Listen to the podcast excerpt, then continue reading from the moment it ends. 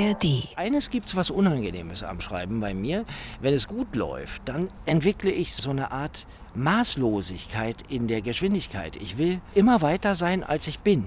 Ich habe keine Geduld. Das Warten fällt mir schwer. Jetzt muss ich schlafen gehen, dann muss ich aufstehen, dann kann ich weitermachen. Dann muss ich wieder schlafen gehen. Immer diese Unterbrechungen. Ne? Ich würde am liebsten das ganze Ding fertig schreiben. Orte und Worte. Der Bücherpodcast vom RBB.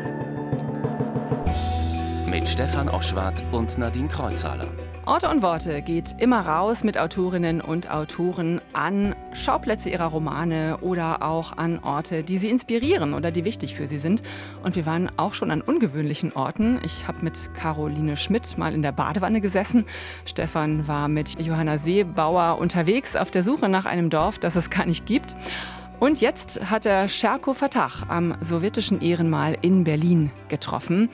Ja, warum das denn? Das kommt in seinem neuen Roman Der große Wunsch doch gar nicht vor, Stefan. Ja, das stimmt, aber im Leben von Charko Fatah äh, kommt es vor, und zwar als Ort, wo er als Kind immer Blumen abgelegt hat für die Opfer des Krieges. Er ist ja in Ostberlin äh, geboren, sein Vater ein irakischer Kurde, Übersetzer, überzeugter Sozialist, war über Wien und Leipzig nach Ostberlin gekommen und so haben wir also Scherko Fatah und ich, einen Spaziergang zu dem sowjetischen Ehrenmal gemacht.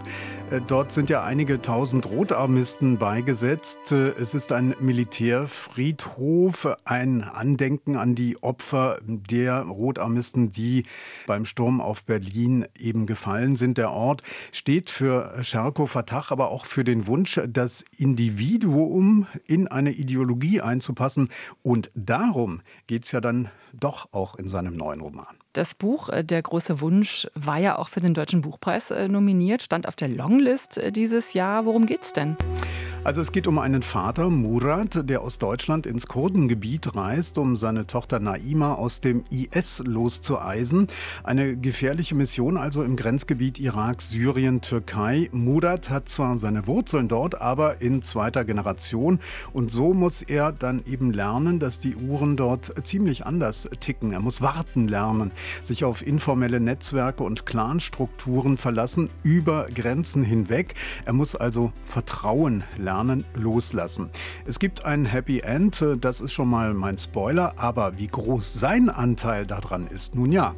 Die Geschichte bettet Cherko Fatah, der ja Philosoph und Kunsthistoriker ist, in große Fragen ein.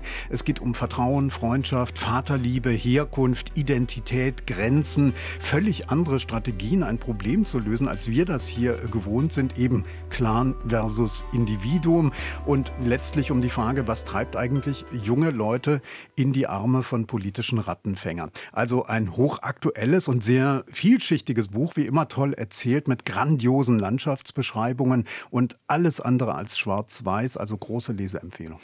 Da möchte man gerne eintauchen in äh, der große Wunsch von Scherko Fatah. Jetzt könnt ihr erstmal eintauchen in das Gespräch mit dem Schriftsteller. Stefan hat ihn an einem Ort seiner Kindheit getroffen, dem sowjetischen Ehrenmal in Berlin-Treptow. Treptower Park. Hallo. Ich suchte schon. Hallo, freut mich. Freut mich sehr. Hat ja gut geklappt. Ja, ja. es sind etwa 850 Meter, das schaffen wir. Ne? Das schaffen wir locker.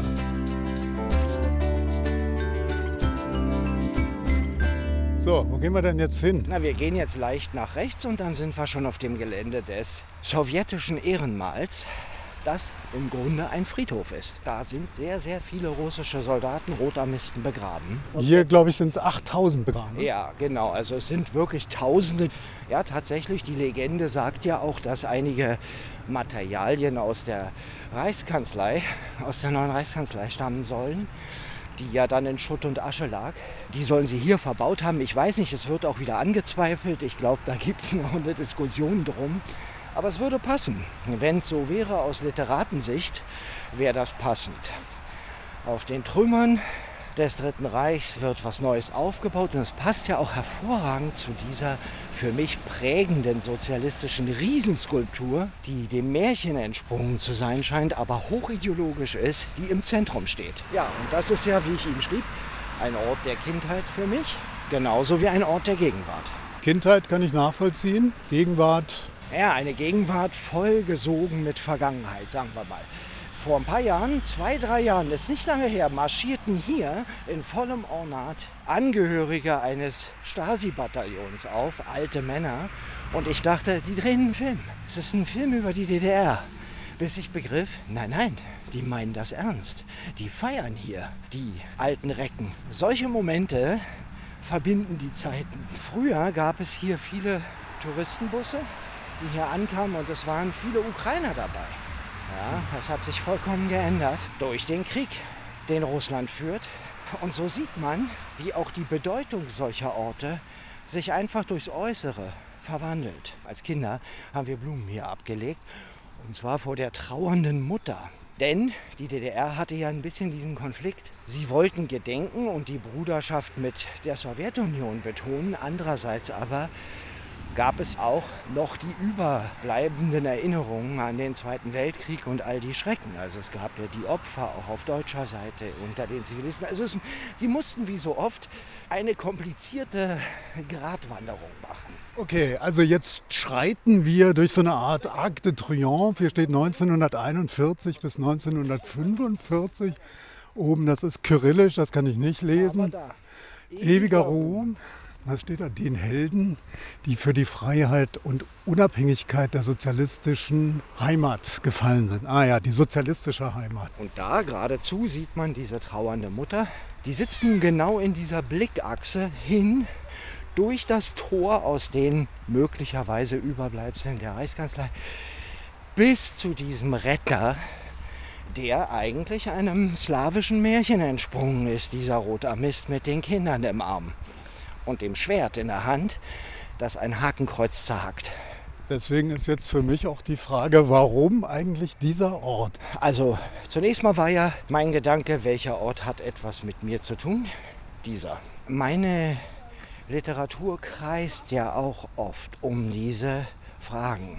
Verführbarkeit bis hin zur Verstrickung, des Einzelnen in große Ideen. Das hat mich immer beschäftigt und da ich früh in meinem Leben damit in Berührung kam und das alles geglaubt habe, hat das zutiefst damit zu tun. Mit meiner Frage nach der Verantwortung eines im Grunde bei mir immer brüchigen Einzelnen für sein Schicksal und das Schicksal anderer. Das war immer die Frage, wo stehst du? Wie fügst du dich ins Kollektiv? Und das ist ja wie eine neue katholische Morallehre alles, was abweicht, ist irgendwie krank. Aber wuchert irgendwie raus aus dem Block des Kollektivs und gehört beschnitten. Kommen wir mal aufs Buch. Es spielt ja wieder mal im Kurdengebiet, Irak, Syrien, äh, Türkei und an einer Stelle im Buch, da heißt es ja auch, wir müssen immer aufpassen, nach vorne und nach hinten. Also Feinde überall. Beschreibt das diese Region gut? Naja, an sich schon. Also es ist ja eine politisch instabile Region, wie wir alle wissen. Dazu hat es nicht mich gebraucht, um das zu erklären, aber es ist ja vor allen Dingen auch deshalb instabil, weil es keine Grenzen gibt, die wirklich festgezogen werden. Darum geht es ja in dem Buch auch. Und es ging um das Wesen der Grenzen, ja, um das sich so viel rankt. Und wir Europäer sind sehr, sehr geprägt von diesem Begriff der Grenze. Das ist zugleich was Innerliches, was wir verinnerlichen, und etwas Äußeres, was wir sehen konnten. Früher an jedem Grenzübergang von Ost nach West zum Beispiel konnten wir das ja auch erfahren. Also wir sind sehr geprägt. In dieser Region allerdings ist das halt nicht so stark. Und es gibt eine andere Organisationsform, wenn man so will, eine einfachere. Das wäre die Familie, der Clan. Die können riesig sein, diese Clans, und ganze Populationen bilden. Und daran erkennen die Leute sich. Na, man braucht zum Beispiel bis heute, obwohl die Stadt riesig geworden ist, aus der mein Vater stammt, Slemanier, keine Klingelschilder, keine Nummern. Jeder Postbote weiß, wo wer wohnt. Aber das heißt ja auch, wenn man von außen kommt, wie eben dieser Vater Murat, ähm, das ist ja die Geschichte, der Vater Murat macht sich auf die Suche nach seiner Tochter Naima, die über sich verlieben zum IS nach Raqqa gekommen ist und er will sie da rausholen. Das ist ja in Kurzform der Plot. Und dieser Murat, der landet ja da auch, ähm, ist aber wie so eine Art Fremdkörper, oder? Genau. Er selbst, und das war auch mein Plan natürlich für das Ganze, ist ein Nachgeborener, also eigentlich eben kein Migrant, sondern ein Nachkomme von Migranten wie ich selbst, der Autor. Und das eröffnet natürlich nochmal eine ganz andere Sicht auf so etwas. Wir reden immer von Identitäten, aber das wird äh, zusehends komplizierter, je mehr Zeit verstreicht. Weil ich meine, was soll er an Verbindung haben zu einem Land, von dem ihm sein Vater erzählt hat, das er aber hinter sich gelassen zu haben meint, wobei er dann feststellen muss, dass seine eigene Tochter, also die nächste Generation, sich das nicht ganz so leicht macht und sich wieder zurückkatapultiert in etwas, was auch für sie nur eine Fiktion sein kann. Das ist seine komplizierte Perspektive. Er versucht einerseits seine Tochter zu verstehen, was wollte sie denn hier?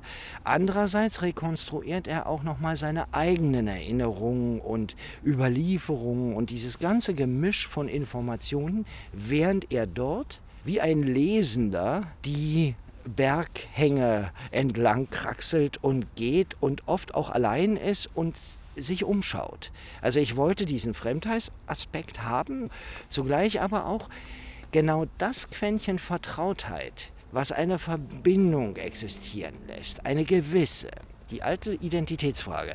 Kann ich jemand Neues werden?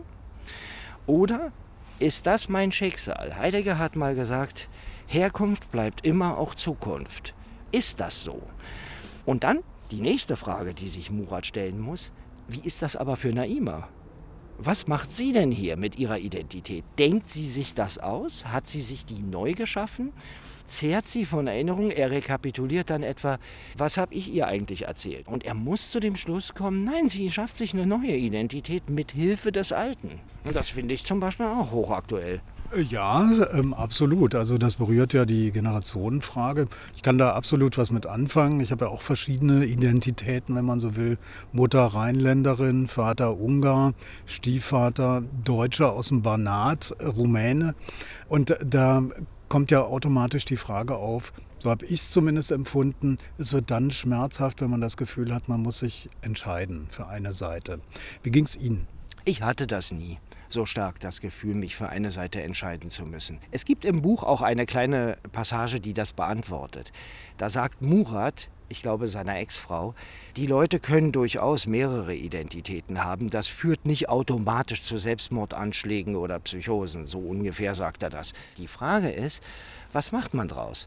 Mein Vater beispielsweise war nicht sehr identitär mit seiner sozialistischen Idee, die er im Kopf hatte er war voll und ganz äh, der Meinung, Religion, das ist was für Leute vom Land in seiner Region. Das ist rückständig, ganz einfach. Und damit war das für ihn erledigt. Ihn zog der Sozialismus an und der Internationalismus. Das war mal etwas sehr Wichtiges. Das hatte mit der alten Idee der Solidarität zu tun. Vor allen Dingen bei Linken. Mein Vater war voll und ganz davon überzeugt, dass das die Lösung ist und hat uns deshalb, mich, meinen Bruder, nie vor irgendeinen identitären Konflikt gestellt. Er kam in die DDR, hatte in Wien perfekt Deutsch gelernt, fügte sich in der DDR gut ein und erzog uns wie ein DDR-Bürger seine Kinder. Und dann ist er aber mit uns ab und an mal nach Kurdistan gefahren mit der ganzen Familie und wieder zurück in die DDR gekommen. Wie war das damals, aus der DDR-Perspektive heraus sozusagen nach Kurdistan zu kommen? Ich nehme an, in diese Region auch. Ja. Naja, wie war das? Man muss sich das vorstellen, die DDR war aller jetzt grassierenden Nostalgie 2.0 zum Trotz ein graues Land. Ja, mit äh, großen Versorgungsproblemen. Und im Irak, und das waren die 70er, hatte man alles durch das Erdöl. Zugleich aber wohnten wir in einem 300 Jahre alten Bazar, noch aus osmanischer Zeit, in einem Haus, was man kaum beschreiben kann. Und ich tollte darum. Und das sind alles Erfahrungen von Welten, die parallel zueinander existieren ohne dass man es wirklich wahrnimmt. Und das muss man früh erfahren. In meinen Salzburger Vorlesungen habe ich darüber genau nachgedacht, wie wichtig es ist, dass man das früh lernt, dass die Welt, die wir sehen, die vertraute Welt, eigentlich einen Mangel an Wahrnehmung darstellt. Und genau deshalb reisen wir ja. Deshalb wollen wir ja unsere Wahrnehmung auch wieder auf die Sprünge helfen. Und ich glaube, bei mir hat das früh angefangen, dass ich immer beides gesehen habe. Das sind ja auch verschiedene Zeitschichten eigentlich, ne? Es sind auch historische Unterschiede natürlich, ganz klar, ne? auch wenn, wie gesagt, dieser Internationalismus damals so tat, als wären alle im Aufbruch zu einer Sache. Das war ja das Versprechen. Na, jetzt kommen alle zusammen und arbeiten am Fortschritt der Menschheit. Eine schöne Idee eigentlich auch. Das sind unterschiedliche Zeitebenen, aber es sind auch unterschiedliche Emotionsebenen, weil die Menschen ja auch andere sind. Ja, meine Tanten dort waren von tief religiös bis völlig säkularisiert, alles, aber vor allen Dingen meine Tanten. Ja, unter denen ich mich natürlich bewegte wie unter äh, Familienangehörigen und zugleich waren sie völlig inkompatibel mit den Menschen in der DDR, zu denen ich ja wieder in die Schule und in den Alltag ging. Das gleichzeitig kann man haben, ohne durchzudrehen, das geht schon. Man braucht nicht eine Identität, aber was es natürlich auch macht, ist, es weckt so die Neugier auf das, was hinter dem Zaun ist. Das Interessante ist ja die Entfernung.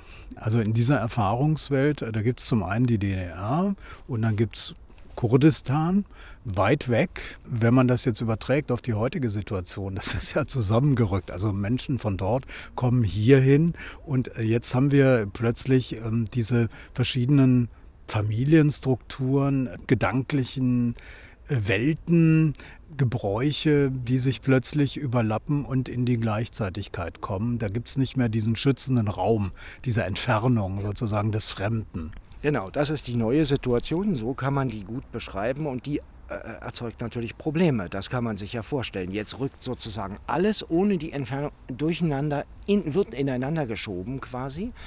Und die Leute wissen nicht, wie man mit dem anderen umgehen soll, mit dem ganz anderen. Also das kulturell andere hat man schon immer irgendwie gehabt und es gab ja auch immer Animositäten gegen die Deutschen in der DDR hatten immer herabgeblickt auf die Polen. Okay, aber das war alles sozusagen im grünen Bereich.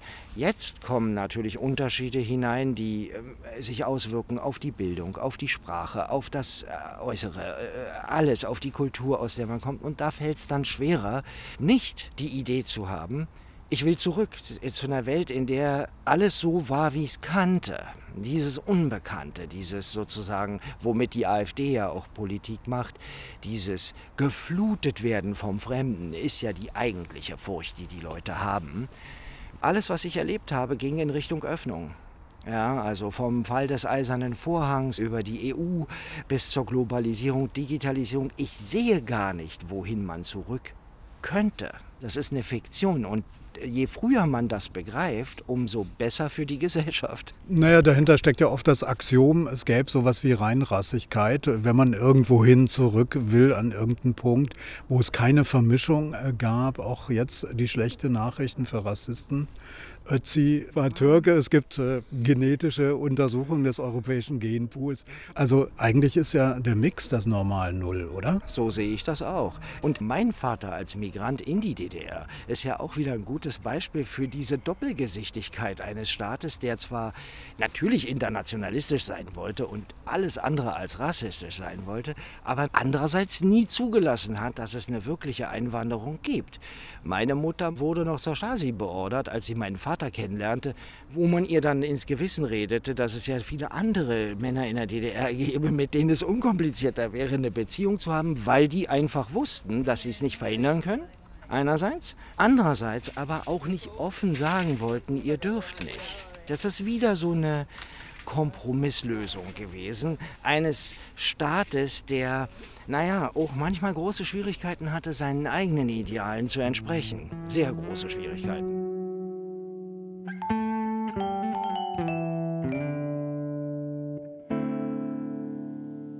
Was ich interessant äh, fand an dem Buch sind ja so die Männerbilder. Da ist zum einen Murat, dann gibt es die Alten und dann gibt es Aziz als Gegenmodell zu Murat, der tatkräftige, etwas geheimnisvolle Typ. Was ist das für ein Typ? Ich zeichne ihn so als Abenteurertypen mit etwas undurchsichtigem Lebenswandel. Jemand, der gerne da ist, wo was los ist einerseits und daraus ja dann auch irgendwie Kapital schlägt. Gut, kann man machen. Wenn es im Nahen Osten brennt, gibt es immer jemanden, der die Kamera draufhält. Das wissen wir ja. Und das macht er eben. Der aber andererseits auch irgendwie versucht, wiederum, und da ist er ein bisschen Naima ähnlich, der Tochter von Murat, der verschwundenen Frau, auch ein bisschen versucht, so in seinen Augen vielleicht den Advokat des Teufels zu spielen, aber auch so ein bisschen gegenzusteuern gegen die Lesart dieses Konfliktes. Der versucht sozusagen Naima von innen zu verstehen, was Murat auf die Palme bringt, weil es natürlich genau das ist, was er ja gar nicht akzeptieren kann, dass die wirklich etwas gefunden haben sollen. Aber der Konflikt besteht natürlich darin, entmündigt er seine übrigens volljährige Tochter, weiß das wieder mal besser als Vater, ne? oder gibt er ihren, wie er das sehen würde, Spinnereien viel zu sehr nach, nur weil es seine Tochter ist. Also er hat da wirklich einen komplizierten Konflikt, den er nicht lösen kann und Aziz ist eben immer derjenige, der ihn provoziert. Und dieses Provozieren scheint ihm im Blut zu liegen. Das war ja auch die Stelle, die mich wahnsinnig geärgert hat an dem Buch. Er verspricht, ich erzähle dir, wie es war, wie ich es geschafft habe, Naima äh, hier rauszuholen aus Raqqa, aus den Fängen des IS. Und dann ist das Buch zu Ende. Da dachte ich, Mist.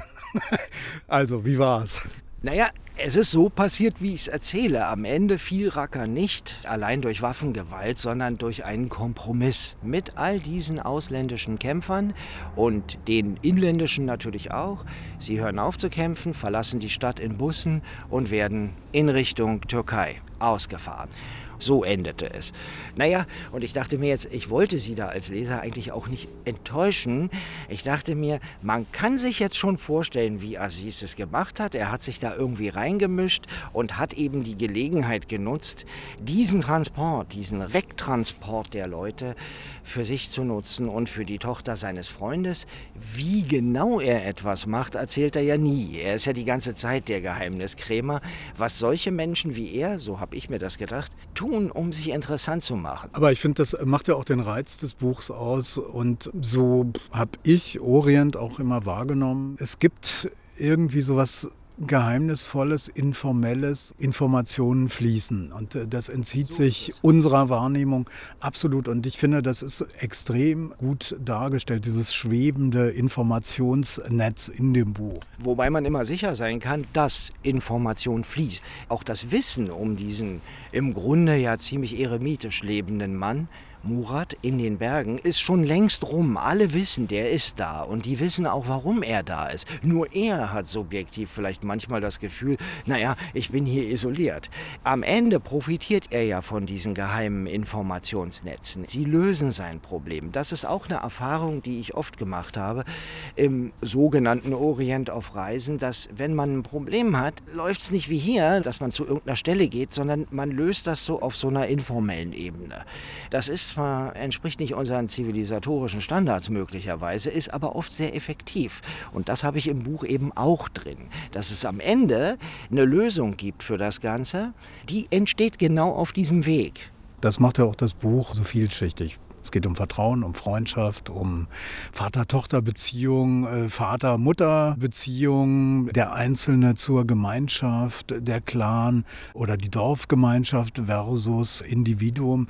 Das macht ja sehr viel aus. Aber man muss vertrauen, man muss sich darauf einlassen, oder? Ja, jetzt wo Sie das sagen, fällt mir das auch auf. Das stimmt, ja. Ich habe sehr viel darauf gesetzt und es gibt daher nämlich auch, obwohl alles so unter der Oberfläche ist, eine Gemeinschaft. Das ist ja alles, was Menschen dort ohne Grenzen, ohne zuverlässige politische Herrschaft übrig bleibt.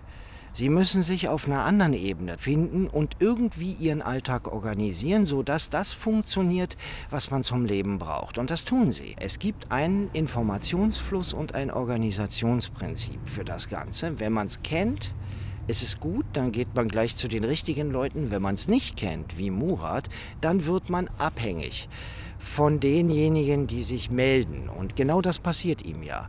Lange Zeit missachtet er denjenigen, der ihm am Ende sagt, du machst jetzt genau das und das, um dein Problem zu lösen. Den hat er aber gar nicht beachtet, diesen Mann, der aber bestens informiert war über ihn. Der Chef. Und der heißt nicht umsonst so, sondern der hat da eben so seine fest verwurzelten Prinzipien. Und davon hat jeder was. Manche Menschen haben Macht durch die Informationen, die sie haben. Diesem Mann scheinen viele zu vertrauen. Dadurch hat er Macht, aber in dem Sinne, das würde ich ordnende Macht nennen. Nicht dieser Mann entscheidet, aber dieser Mann weiß, wo Entscheidungen entstehen können und schickt ihn deshalb an die Grenze, den Murat. Und es heißt ja auch, dass ähm, Macht ja auch geteilt wird. Also es gibt viele Leute, die immer ein Stückchen Information haben und es ist dann so ein Ping-Pong-Spiel und letztlich formt ja auch das Gemeinschaft. Ganz genau. Und das Gegenmodell dazu wäre dann wieder die strikte, absolute Kontrolle, die die Kalifatsbrüder natürlich errichten wollen. Das stelle ich ja auch dar. Die bringen in eine solche Welt durch Angst und Gewalt so etwas wie Struktur, Machtverteilung, eindeutige Institutionen, die alle auch noch bedrohlich sind. Aber die Frage bleibt natürlich, ist das ein Fortschritt? Es wird ja noch eine Frage aufgeworfen, nämlich was macht eigentlich solche blutrünstigen Systeme wie IS, ähm, die ja auch Mord und Totschlag äh, nutzen, um ihre Interessen durchzusetzen. Letztlich ist es ja so eine Art faschistoide Diktatur, die da errichtet wird. Was macht solche Systeme sexy für westliche Menschen, westlich erzogene Menschen wie die Tochter Naima und all die anderen, die sich dem IS angeschlossen haben? Ja, das ist die Frage, die über allem schwebt. Und wahrscheinlich ist die beste Antwort, verantwortlich dafür sind die Probleme, die die Freiheit selbst bereitet. Wie soll ich mich entscheiden? Was soll ich machen? Warum bin ich wie alle anderen? Warum kann ich nicht was Besonderes sein?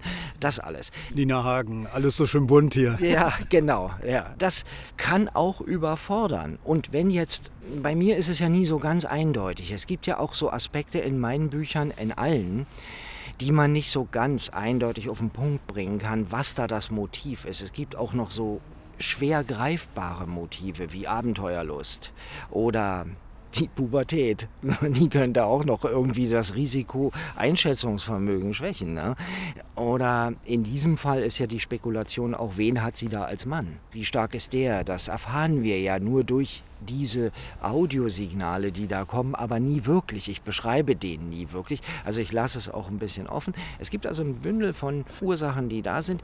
Murat, der Vater, denkt aber natürlich immer darüber nach, welchen Anteil er daran hatte, dass sie in der Freiheit versagt hat. Aber ob das so die ganze Wahrheit ist, bleibt ja auch offen im Buch. Ich wollte keine exakte Antwort geben, aber Hinweise darauf, was eine Überforderung also durch die Freiheit meine ich, ja, durch die Fülle der Wege, die man gehen könnte, anrichtet. Und ich sehe das auch als Motiv hinter vielem dessen, was wir Radikalisierung nennen. Immer ist es eine Vereinfachung. Ja, ähm, Vereinfachung bedeutet ja auch, auch gerade wenn es so Führerfiguren gibt, dass diese Vereinfachung ja. Orientierung bietet, aber es gibt ja auch noch einen anderen Aspekt die Schwestern. Naima spricht von den Schwestern und von den Brüdern. Also es entsteht ja auch eine Gemeinschaft von Gleichgesinnten, wo man sich eingebettet fühlen kann. Und das verliert meiner Meinung nach nie an Reiz.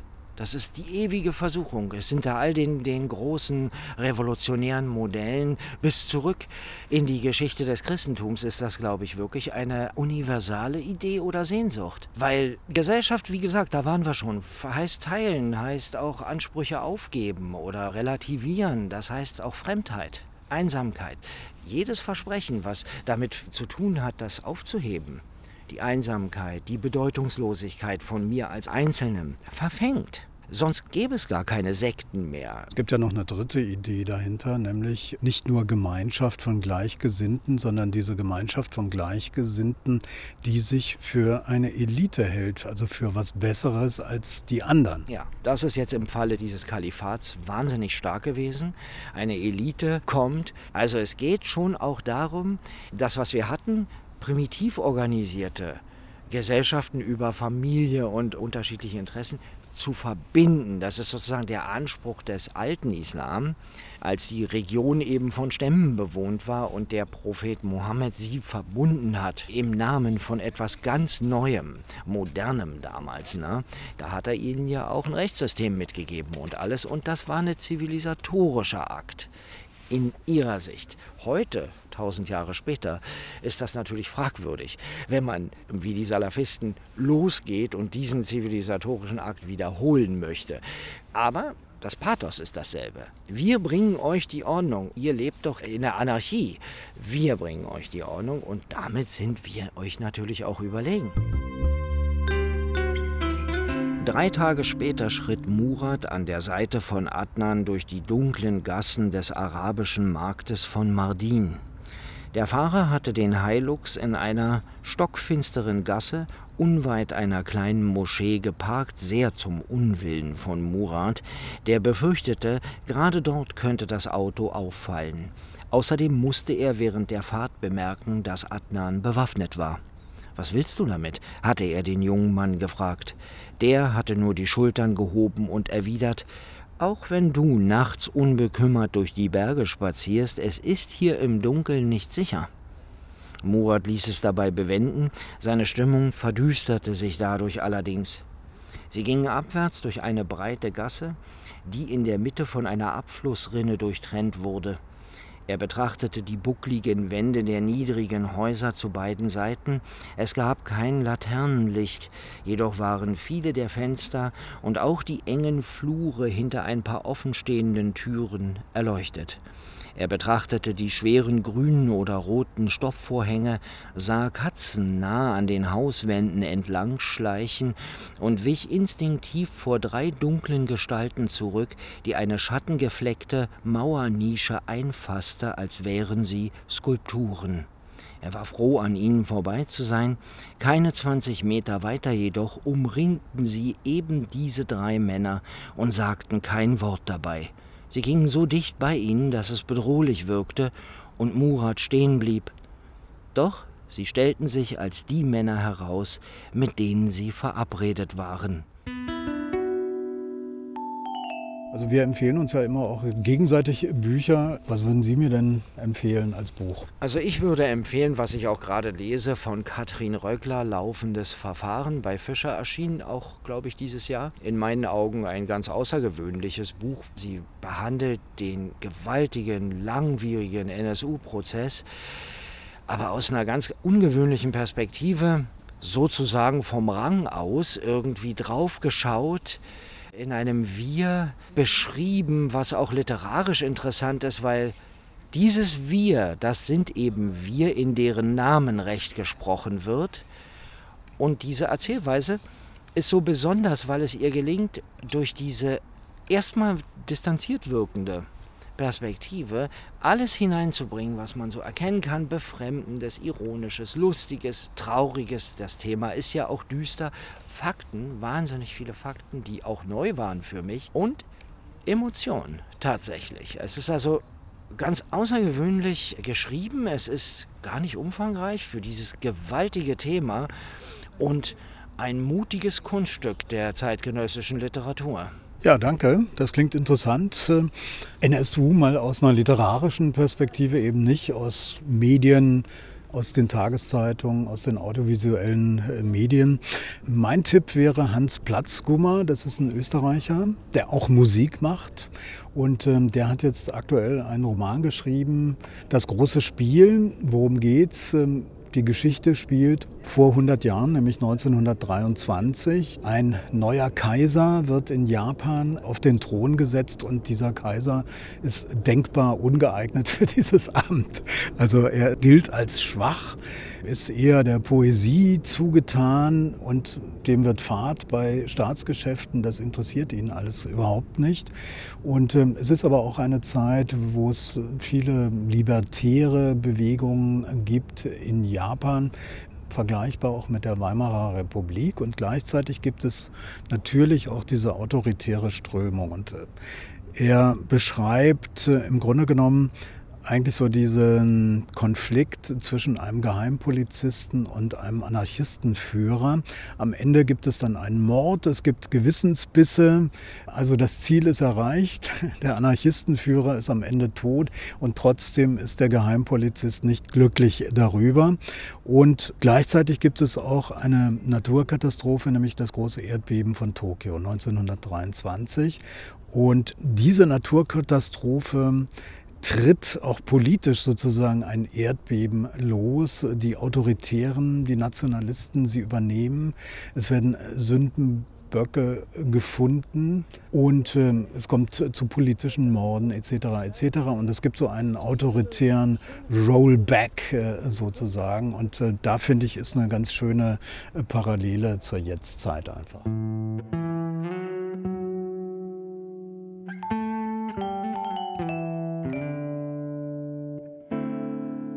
Mich würde nochmal der Schreibprozess interessieren. Also ich habe beim Lesen gedacht, wow, diese Beschreibung der Landschaft, das setzt sehr viel Recherche voraus. Ja, das auch natürlich, aber vor allen Dingen setzt es Wahrnehmung voraus. Viele Menschen denken ja, Landschaften zu beschreiben äh, sei der Versuch, etwas objektiv zu beschreiben in einem Roman. Das stimmt nicht, es ist genau andersrum. Am subjektivsten ist die Autorin, der Autor bei der Landschaftsbeschreibung. Denn hinter Figuren kann man sich verstecken. Da nimmt man ein bisschen was von sich, ein bisschen was von dem und dem. Dialoge, das ist alles gefiltert. Da kann man viel mehr Zutaten hineinnehmen. Wenn ich mich aber hinsetze und einen Berg beschreibe, dann beruht das auf einer Empfindung, die ich ganz sicher als Autor hatte. Man findet den Autor oder die Autorin dort, wo einfachste Dinge beschrieben werden. Nicht nur Natur, auch Dinge. Das andere lässt sich mal mehr, mal weniger vermischen, wie beim Kochen. Da hat man mehr Zutaten bei Dialog, Dramaturgie, unterschiedlichen Figuren, die aufeinander treffen. Da hat man mehr Zutaten. Aber beim Beschreiben von Dingen und Landschaften hat man nur die Sprache und die eigene Empfindung. Wenn wir mal in die Werkstatt von Scherko Fatah schauen, wie sieht es da aus? Wie läuft so ein Arbeitstag ab beim Schreiben? Das nimmt so Fahrt auf. Ich habe eine Idee und merke dann schon, das könnte was Größeres werden und dann starte ich. Und das startet erstmal recht langsam. Da bin ich erstmal so am Anfang, die schönste Zeit, wenn alle Wege noch gangbar sind, wenn die ersten 100 Seiten oder so, wenn alles noch geht, wenn das noch weich ist, dann kann man natürlich sehr schön schreiben. Das ist eigentlich der Moment, wo ich am meisten Schriftsteller bin. Und dann steigt der Druck, weil ich ja schon weiß, entweder ich habe eine Deadline ja, und muss das abliefern, oder ich habe schon so viele Figuren und die brauchen jetzt ihre Geschichte. Also in einem gewissen Sinne übernimmt der Text mich. Und dann mache ich mir einen Arbeitsplan. Also ganz konkret dann weiß ich, wie viel ich schaffen will in einer Woche und wenn ich es nicht schaffe, was auch passiert, muss ich es irgendwo nachholen. Und insofern kann sich das nach hinten hin, um die Frage zu beantworten, dann wahnsinnig beschleunigen und aussehen, als würde ich nur schreiben. Das sind aber meistens nur ein paar Wochen am Ende. Bis dahin habe ich, hoffentlich klappt das auch immer weiterhin so, den größeren Teil schon. Und dann gibt es natürlich die ganzen dramaturgischen Fragen. Wie endet es? Wie löse ich das auf? Das ist sozusagen das Anspruchsvollste. Nicht das Schreiben, sondern das Entwerfen einer stimmigen Geschichte, die ja selbst schon ausufert und so viele Aspekte hat, dass ich mehrere Wege gehen könnte. Das ist eigentlich das Schwerste. Das so zu machen, dass man sagt, gut, das war ein guter Abschluss für das Ganze. Also gibt es am Anfang nicht den Plot, der von vorne bis hinten durchdekliniert ist? Es gibt schon so einen Plan für, sagen wir mal, bis zur Hälfte ungefähr. Den Schluss dann allerdings lasse ich bewusst offen, damit ich auch noch was davon habe. Denn ich will nicht alles nur schreiben, wie ich es geplant habe. Ich wüsste auch gar nicht, wie ich dann den manchmal wirklich tollen Momentideen gerecht werden würde. Mir fallen ja auch auf dem Weg Sachen ein. Es dauert zwei Jahre jetzt, dieses Buch, und da fallen mir ja auch noch Dinge ein. Ich bin nicht im Besitz aller Informationen sofort. Und diesen Prozess will ich jetzt nicht durch einen allzu ja, rigiden Plan behindern. Es hätte dann also auch noch sein können, dass das Buch anders endet. Ich wusste gar nicht, wie es endet, bis ich was weiß ich, bei 300 Seiten war, wusste ich es nicht genau. Und damit bin ich bisher immer ganz gut gefahren. Gibt es denn sowas wie ein Ritual, äh, was auf jeden Fall dazu führt, dass äh, der Schreibfluss sich einstellt? Naja, bis auf Kaffee trinken und rauchen vielleicht noch äh, nicht viel. Ne? Ich bin sowieso nicht so ein Ritualmensch. Mich packt der Text selbst und dann passiert's so. Ich setze mich dann ran. Ich habe da keine Aufschieberitis. Ich will das dann auch. Und eines gibt es was Unangenehmes am Schreiben bei mir. Wenn es gut läuft, dann entwickle ich so eine Art Maßlosigkeit in der Geschwindigkeit. Ich will immer weiter sein, als ich bin. Ich habe keine Geduld. Das Warten fällt mir schwer. Ich will dann, jetzt muss ich schlafen gehen, dann muss ich aufstehen, dann kann ich weitermachen. Ne? Und jetzt, dann muss ich wieder schlafen gehen. Immer diese Unterbrechungen. Ne? Ich würde am liebsten das ganze Ding fertig schreiben was unmöglich ist. Also brauche ich Rituale, um mich zu bremsen. Was hilft da? Fahrradfahren, ne, Spaziergänge, auch mal Reisen zwischendurch und sich auf ein paar andere Gedanken bringen. Eben immer die Monomanie unterbrechen. Aber es sind ja im Grunde die gleichen Rituale, die die Aufschieber auch nutzen. Ja, nur zu einem anderen Zweck. Und vielleicht ist das ja auch der Trick. Na, man sollte das mal umdrehen. Wenn man etwas sehr gern tut, weiß man ja, will man, wie als Kind, es den ganzen Tag tun es einzuteilen, wie uns immer gesagt wurde, ist nicht so viel davon, ne? dann hast du später noch. Oder nicht immer nur da spielen, wir kommen morgen wieder. Das muss man lernen. Also Schreiben ist wie eine Dose Erdnüsse. Genau, es ist eigentlich wie eine Dose Erdnüsse. Am Anfang sind sie zu salzig und dann hört man doch nicht auf. Da zu sagen, ich mache jetzt mal diesen Deckel zu und tu das weg, erfordert eine gewisse Überwindung. Und man fragt sich natürlich auch, warum. Ich könnte die ja jetzt auch aufessen. Und beim Schreiben ist das ein bisschen ähnlich. War das eigentlich schon immer so?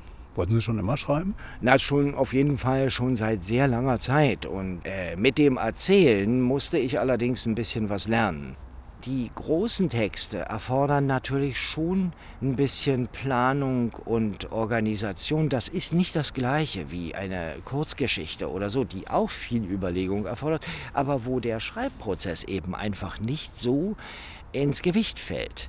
Das Schreiben von so einem Roman ist schon irgendwie ein guter Teil der eigenen Lebenszeit. Und das muss man natürlich auch planen, nicht, dass es scheitert. Bei mir war immer wichtig, ich bin nicht der, der 100 Seiten schreibt und 50 wegwirft. Ich will es so haben, dass ich es auch verwende. Das macht also eine hohe Konzentration nötig. Es gibt auch andere, die arbeiten sozusagen aus dem Marmorblock und hauen alles weg und dann ist am Ende was übrig, was vielleicht klein ist, aber gelungen. Das ist nicht meins. Ja, ich baue das eher auf. Ich bin mehr der, der den Gips nimmt und das raufpackt und da bleibt nicht viel Gips übrig. Das heißt, es gibt auch nicht viel Korrekturen? Naja, Korrekturen sind natürlich immer nötig und auf jeder Stufe. Und dann kommt ja auch noch das Lektorat. Es wird ja dann auch nochmal durchgeschaut.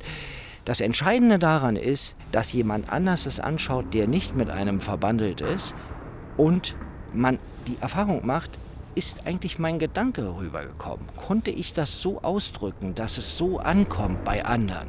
Und da ist es oft wichtig, dass mir jemand sagt, wie zum Beispiel beim Lektorat, das ist zu kompliziert gesagt. Das könnte man einfacher sagen. Dann allerdings ist Korrektur sehr wichtig. Wow, das nenne ich mal luftige Höhen, in die ihr euch da aufgeschwungen habt. Äh, wie war es denn so, das Treffen? Anregend. Scherko Fatah ist ein sehr kluger Gesprächspartner und aus dem, was er wahrnimmt, da zimmert er schnell Gedankengebäude. Da merkt man dann den Philosophen, aber eben auch den Erzähler. Er kann wahnsinnig gut erzählen und er ist ein sehr politischer Mensch. Er macht sich viele Gedanken, wie Gesellschaft mit allen Unterschieden und Brüchen eben gelingen kann. Und da ist man dann schnell aus den Buchdeckeln raus und denkt mit ihm nach über Migration, erste, zweite, dritte Generation, über Fremdheit und und Heimat, das ist alles schon ziemlich anregend. Und der Mann, der macht sich eben Gedanken und der hat natürlich auch eine sehr spannende, weil andere Perspektive auf die DDR. Und das ist eine Dimension, die ich im öffentlichen Diskurs so eigentlich noch nicht wahrgenommen habe. Wenn er zum Beispiel erzählt, dass die Stasi seiner Mutter die Beziehung zu seinem Vater ausreden wollte, aber gleichzeitig nicht sagen konnte, weil er dunkle Haut hat, aus einem völlig anderen Kulturkreis kommt. Da stolperte die DDR dann über ihre eigenen hehren Ansprüche, meint er. Und ich habe gelernt, Sherko Fatah ist beim Schreiben ein Besessener. Er braucht Strategien, um sich zu bremsen. Aha. Also das Buch klingt auf jeden Fall so, als hätte er sich da auch nicht ganz so bremsen können beim Schreiben. Es türmt viel auf und nimmt viel von aktuellen Debatten mit auf und man lernt viel. Hast du schon erzählt. Für wen ist denn das Buch jetzt? Na, das ist für Leute, die wesentliche existenzielle Fragen in einer gut erzählten Geschichte verpackt haben wollen. Und ich kann versprechen, es wird nicht langweilig. Scherko Vertacht, der große Wunsch, ist bei Luchterhand erschienen. Es hat 381 Seiten und kostet 25 Euro. Und Orte und Worte findet ihr in der ARD-Audiothek zum Beispiel und da, wo es Podcasts gibt. Wir freuen uns über Daumen hoch, Anregungen, Kommentare auf allen Plattformen. Und apropos große Fragen, eine ist ja, wer hat eigentlich die Nord Stream Pipelines in die Luft gesprengt? Ein Team von Investigativjournalisten von ARD, Zeit und Süddeutscher Zeitung ist der Frage nachgegangen. Der Podcast Tatort Ostsee sucht Antworten zu finden in der ARD-Audiothek. Wir sagen Tschüss für heute. Ich bin Nadine Kreuzhaler. Und ich bin Stefan Oschwart. Ciao. Orte und Worte. Der Bücherpodcast vom RBB. Redaktion Stefan Oschwart. Sounddesign Robin Rudolph. Eine Produktion von RBB Kultur und RBB 24 Inforadio.